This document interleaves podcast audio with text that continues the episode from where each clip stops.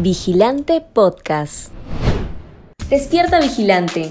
Estas son las noticias que debes saber para arrancar bien informado la mañana. Congreso debate este jueves moción de censura contra ministro de Salud.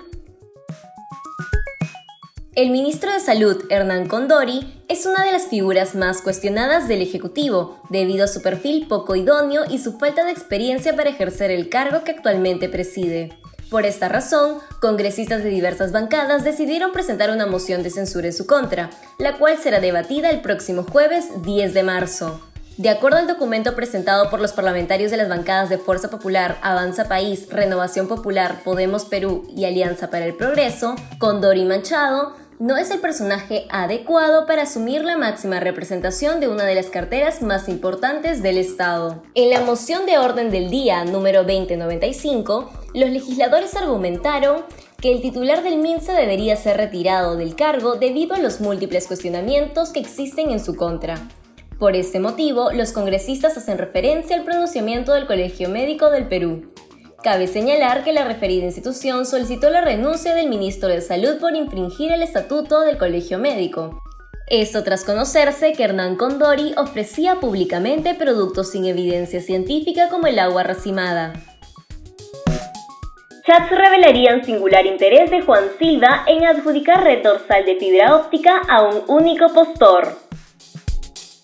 Según un informe de Cuarto Poder, Chats de WhatsApp revelarían el presunto interés de Juan Silva Villegas, exministro de Transportes y Comunicaciones, por la adjudicación del contrato de la Red Dorsal Nacional de Fibra Óptica a un único postor, Gilat Optical. Esto incluso cuando el Programa Nacional de Telecomunicaciones se había negado a otorgar la buena pro a la referida compañía. De acuerdo al testimonio del exdirector ejecutivo de Pronatel, Jorge Tupac Yupanqui, su salida del cargo estaría ligada intrínsecamente a este suceso, pues él habría hecho pública la postura de Pronatel frente a la empresa Gilat Optical. El exfuncionario asegura que esta empresa no parecía ser la mejor opción. No obstante, aparentemente, el ex titular del MTC opinaba lo contrario. Esto porque el 14 de enero de 2022 mantuvo una conversación vía WhatsApp con Fabiola Caballero, ex viceministra de Transportes, en la cual habría solicitado casi con urgencia que se revise el caso de la red dorsal y se continúe con el proceso de concesión en el que participaba Gilat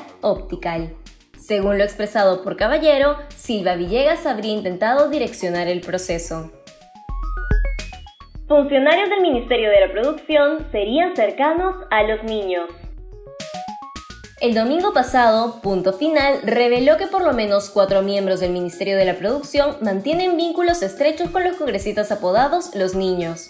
Es preciso mencionar que este grupo de cinco parlamentarios fue sindicado por la lobista Carolín López en su testimonio ante la Fiscalía de Lavado de Activos pues, según afirmó López Arredondo, ellos serían los responsables de votar a favor de las necesidades del oficialismo en el Pleno del Congreso. Si bien los parlamentarios acción populistas negaron haber tenido injerencia en el nombramiento de esos personajes en altos puestos del Ministerio de la Producción, su versión aún debe ser corroborada pues estas designaciones resultan sospechosas por la extraña relación entre los parlamentarios y los actuales miembros de Produce. Es preciso señalar que algunos de estos nuevos funcionarios visitaron en más de una ocasión el despacho congresal de alguno de los niños. Asesor de congresista de Perú Libre es indicado por la justicia.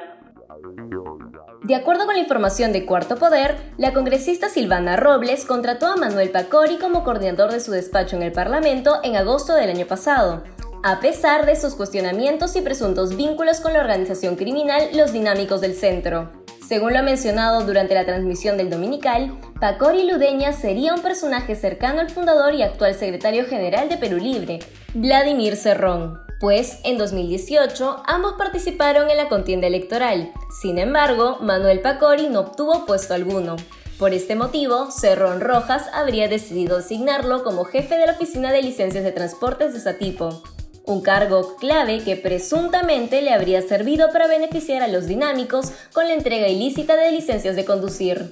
Si quieres seguir informándote, te invitamos a revisar nuestra web vigilante.pe. No olvides suscribirte a nuestro canal de YouTube y seguirnos en redes sociales como Facebook, Instagram y Twitter. También puedes escucharnos a través de Apple Podcasts, Google Podcasts y Spotify.